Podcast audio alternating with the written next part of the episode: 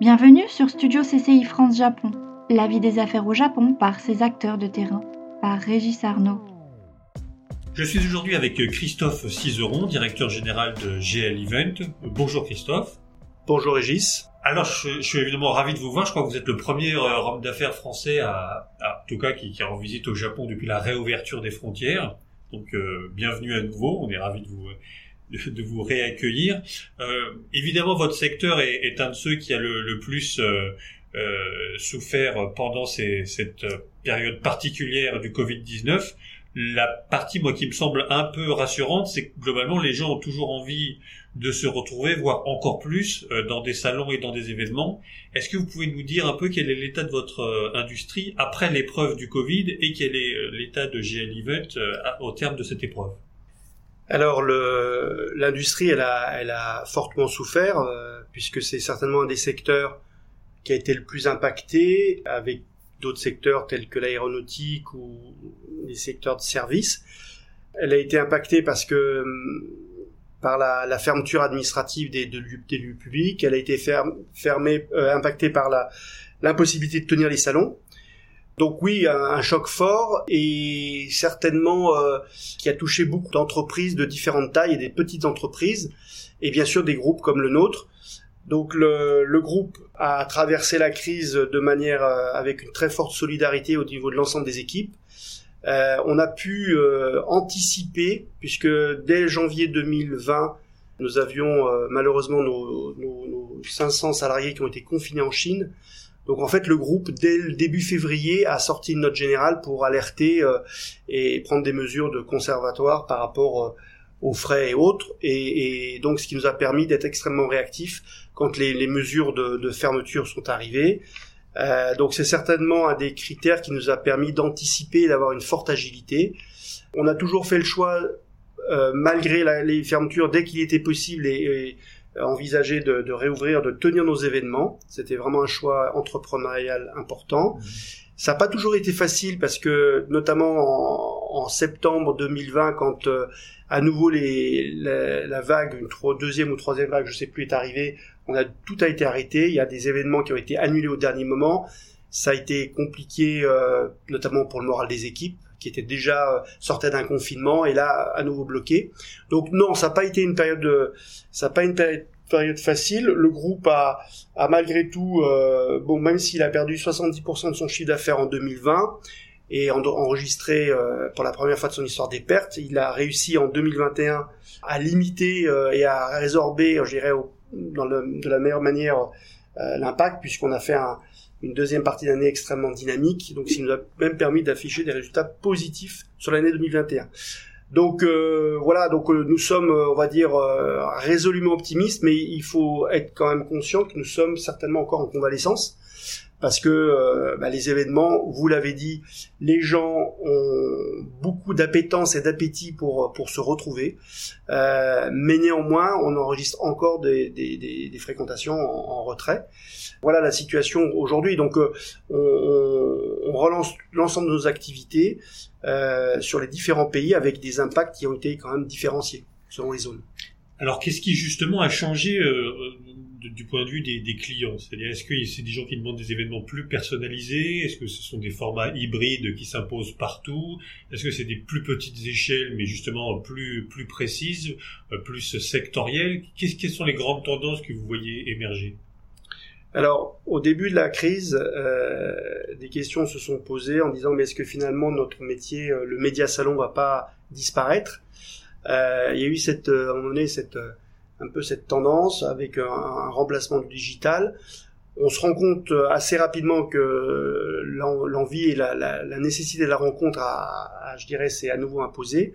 Donc aujourd'hui, la tendance, c'est des événements qui se tiennent dans des formats qui sont assez, on va dire, comparables à ce qui se faisait auparavant. Par contre, effectivement, le digital est venu compléter les formats traditionnels et permet surtout d'élargir les audiences. Et ça, c'est vraiment intéressant. Permet d'avoir aussi d'autres types d'offres de services, de contenus. Et on constate également, et ça, c'est dû aujourd'hui encore à la difficulté quand même de, de voyager sur, sur le grand international, que les formats sont plus régionaux. C'est-à-dire, pour l'instant, le grand international, il est, il est quasiment, pour l'instant, inexistant. Donc, le digital permet de proposer des, des solutions sur ce type d'événement de remplacement. Ça, c'est intéressant. Mais on va dire que sur les salons, on va dire plus traditionnels, salons B2B ou B2C, on a une demande forte de, de nos exposants et des visiteurs de retrouver ce, ce, type de, ce type de pratique. On a l'impression, enfin moi ça me frappe en tout cas, que le, la, jamais justement les contacts physiques n'ont été plus valorisés. On est dans un monde de plus en plus numérisé et euh, virtuel et où une rencontre euh, avec quelqu'un a beaucoup plus de valeur. Est-ce que ça, c'est pas la, la, et je pense aussi à l'industrie de la musique qui finalement tire beaucoup de ses revenus maintenant des concerts beaucoup plus qu'avant. Est-ce que c'est c'est pas ça qui fait la force et la pérennité d'une industrie comme la vôtre? Alors je crois que le, je veux dire, je donnerai un exemple déjà euh, de ce que je viens de vivre ces derniers jours au Japon avec les équipes. Euh, je, on, vient de traverser deux ans de, de, de management à distance euh, via les écrans. Très clairement, en, trois jours de, de, de, voyage et de rencontres, j'ai personnellement beaucoup appris, beaucoup compris euh, sur euh, les situations, euh, que ce soit au niveau des équipes, vis-à-vis -vis de nos partenaires, vis-à-vis -vis de la préfecture. Donc la rencontre, elle est, elle, je dirais, elle est, elle est indispensable et heureusement. Après, oui, vous avez raison parce que on a été tellement euh, sevré de, ces rencontres et, sur ce, cette finalement ce télétravail, ces, réunions à distance. Aujourd'hui, il y a une aspiration extrêmement forte et on le voit d'ailleurs sur dans les enquêtes euh, d'opinion qualité que nous faisons sur nos événements, les premiers événements qui se tiennent depuis quelques semaines et quelques mois, il y a une grande satisfaction des exposants et du visitorat. Euh, on a un peu moins de visiteurs, mais par contre, il y a un visitorat qui est beaucoup plus qualifié parce qu'il a besoin, il a besoin de ces espaces de rencontre. On est, on est, euh, titre là, très, très confiant sur le, sur le futur. Alors vous êtes un, un groupe qui a l'habitude d'avoir, enfin vous avez à la fois des, des, événements et des lieux, vous avez vous avez du physique et du et du et du comment dirais-je, vous avez du contenu et du et du matériel. Est-ce que ça vous incite à aller vers d'autres métiers? Moi je pense par exemple à des événements sportifs, peut-être que vous le faites déjà, au théâtre, au cinéma, à des choses plus euh, avec encore plus de créativité ou, d'autres formats? Alors euh, effectivement, de toute façon par la force des choses, cette crise, elle, elle amène à se poser quand même des questions sur euh, la diversification de nos revenus, de, nos, approches. Vous savez, quand euh, en ce qui concerne le, la division dont j'ai la, la, responsabilité, vous avez 55 sites qui ferment en trois semaines sur, dans le monde entier et sur lequel plus aucune activité est possible. Euh, on se pose quand même des questions. Ça, c'était le début de la crise. Ça, c'était le début de la crise et sur la diversification. Donc on, on a eu euh, notamment sur l'utilisation de nos, de, nos, sites à travers des studios de cinéma, à, travers d'autres types d'usages. Euh, donc ça c'est intéressant. On travaille effectivement, euh, mais ça le, le, groupe a une très forte tradition et j'irais pratique et un engagement sur le sport, le monde du sport, que ce soit euh, l'équestre, le rugby et, et d'autres activités sportives. Et euh, ce qui est intéressant, c'est euh, il y a aussi l'hybridation des, des, événements, c'est-à-dire non pas par rapport au digital, mais si vous voulez sur des formats qui ont évolué. C'est-à-dire que notamment avec euh, au sein de, de, de salons une, une attente euh, certainement plus de plus en plus importante sur la création de contenu qualitatif, d'échanges, et, euh, et, et, également de un volet de, de je dirais d'entertainment, c'est-à-dire d'avoir des événements plus festifs donc certainement ces, ces, ces tendances-là, vont se, se renforcer. Donc la, le sujet de la, de la diversification, il est aussi dans, le, dans la capacité à pouvoir proposer euh, également sur nos événements euh, de nouveaux secteurs. On, on travaille euh, aussi sur euh, des secteurs tels que le e-sport. Euh, et on a aussi des questions euh, aujourd'hui sur le digital, le métaverse et comment euh, demain des événements virtuels vont se créer. Donc ces, questions-là sont, je dirais, dans, notre scope et dans nos, réflexions. Alors en Asie, il y avait beaucoup de, lieux, d'événements, euh, et il y a peut-être la recherche de, nouveaux formats, de, nouveaux, de nouvelles expériences, de nouveaux salons dont vous avez déjà l'expérience. Est-ce que justement c'est pas ça la, la, la force, enfin une force particulière d'un groupe comme le vôtre en Asie. Encore une fois, il y a beaucoup de lieux où souvent il, y a des salles magnifiques, etc., mais où le, contenu est, pensé après le lieu. Ben, c'est ce qu'on essaye euh, de faire ici euh, au Japon avec notre projet sur euh, effectivement le parc Sky, Expo. c'est d'avoir la gestion de ce parc qui est un parc magnifique, où la préfecture a investi des sommes très importantes et un parc très moderne, et où nous sommes également en train de projeter, outre les salons, que nous, les événements que nous accueillons, mais la création et l'organisation d'un salon Global Industrie Japon, qui se tiendra euh, donc en, mars 2024, et pour vraiment créer ce contenu. Et là, on, on est dans une relation qui est, qui est bien sûr notre mission, on va dire, d'opérateur-organisateur, mais également créer vraiment un, un pont politico-économique entre la France et le Japon, la, la, le Japon et l'Europe, et c'est intéressant. Là, on crée vraiment des contenus aujourd'hui, et on, on, on s'appuie sur le fait que ce type de manifestation aujourd'hui n'existe pas nécessairement au Japon. On travaille sur une, approche vraiment différenciante autour de l'internationalisation. On est quand même sur des marchés euh, et des salons qui sont assez domestiques. Donc voilà, c'est vraiment ce qu'on essaye d'apporter et on est convaincu que là-dessus, la valeur ajoutée euh, pour le Japon, pour euh, les entreprises françaises auxquelles on pourra proposer cette offre, sera vraiment un élément vraiment intéressant. Alors on sait que le, parc avait ouvert vraiment à un moment très délicat parce que c'était juste avant l'épidémie et en plus c'était un pari puisque vous étiez les les, enfin c'était, vous étiez peut-être le premier acteur étranger à vraiment pénétrer sur le, marché japonais euh, euh, avec un, un, tel niveau euh, d'engagement. Est-ce qu'on peut faire un premier bilan d'Aichi Sky Expo et de l'autre volet qui était donc les prestations pour les événements type Jeux Olympiques, etc. Alors le, bah, c'était aussi un, un avec le facile et le difficile, ce qui vous a semblé. Ça m'a surpris en bon ou mauvais. L'objet, c'était, c'était également l'objet de, de, de, ma visite ici pour être euh, rencontrer vraiment la, les, les, équipes, euh, que ce soit les équipes euh, managées par Morgan Jodler ou euh, nos équipes euh, de la division live managées par euh, Guillaume Massard. le bilan, il est bon. Le bilan, il est bon. Il est bon pour les Jeux Olympiques avec un bilan, on va dire, économique et qualitatif qui est bon, puisqu'on a eu des retours positifs, notamment du TOCOG. On a une relation qui a été euh, positive avec notre partenaire Maïda sur les Jeux Olympiques.